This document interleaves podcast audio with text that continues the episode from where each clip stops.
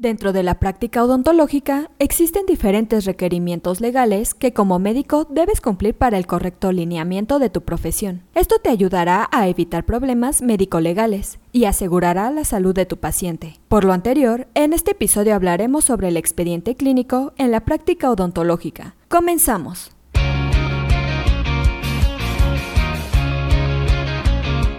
Asistencia Médico Legal, su empresa de responsabilidad profesional médica, en la cual te damos tips y consejos que te ayudarán a destacarte en el sector salud y evitar cualquier contratiempo con tus pacientes durante el desarrollo de tu profesión.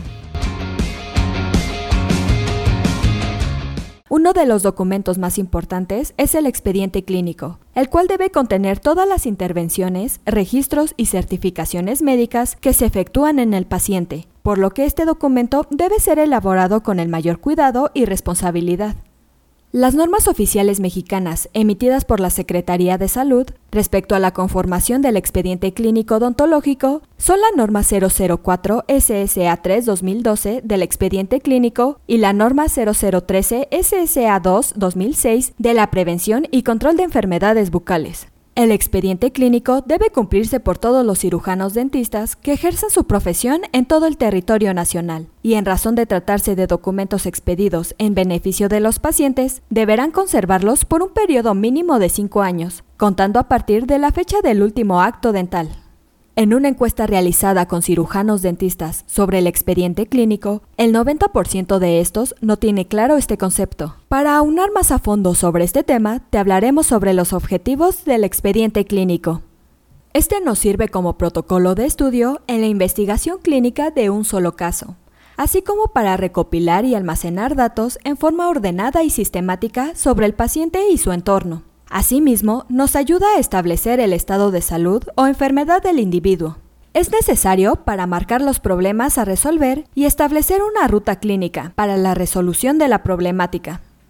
Otra utilidad del expediente clínico es el conservar los datos de las diferentes etapas que se siguen para la resolución de problemas, así como el monitoreo de la evolución, retroalimentando el proceso de investigación para actualizar y mejorar la toma de decisión.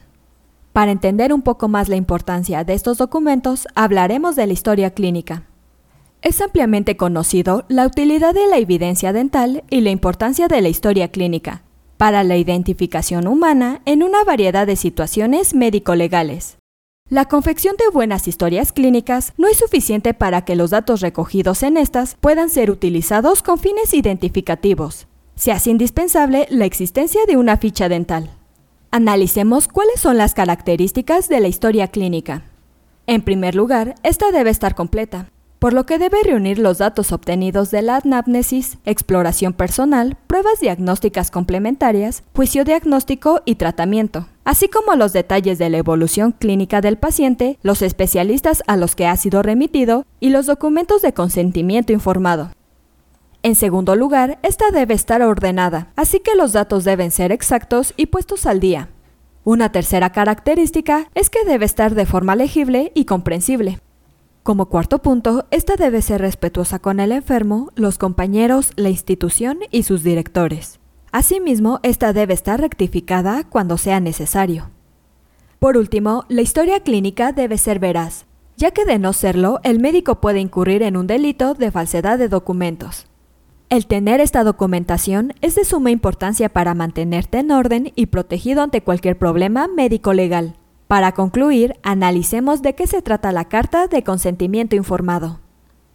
Esta constituye un derecho a los pacientes al estar perfectamente informados sobre su estado de salud y conocer los tratamientos y riesgos a los cuales va a ser sometido y expresar su libre decisión sobre la adaptación del tratamiento. Su importancia en la odontopediatría cobra relevancia al tratar con menores de edad.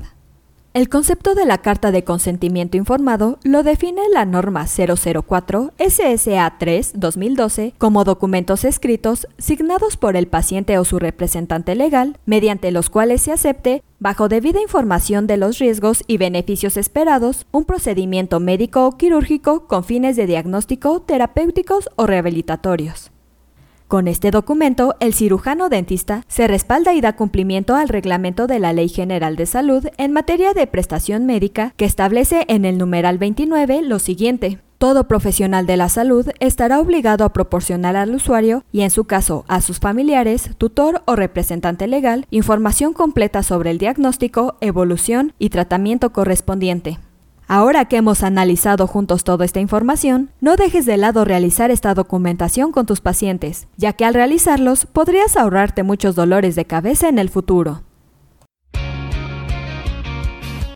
Eso es todo por hoy. Te invito a no perderte nuestros próximos episodios. Y la forma de no perdértelos es suscribiéndote a este podcast desde tu aplicación preferida.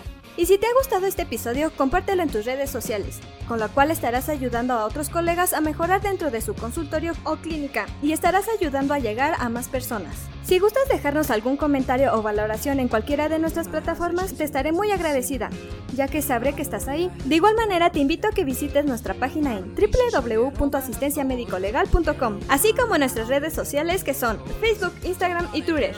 Hasta la próxima.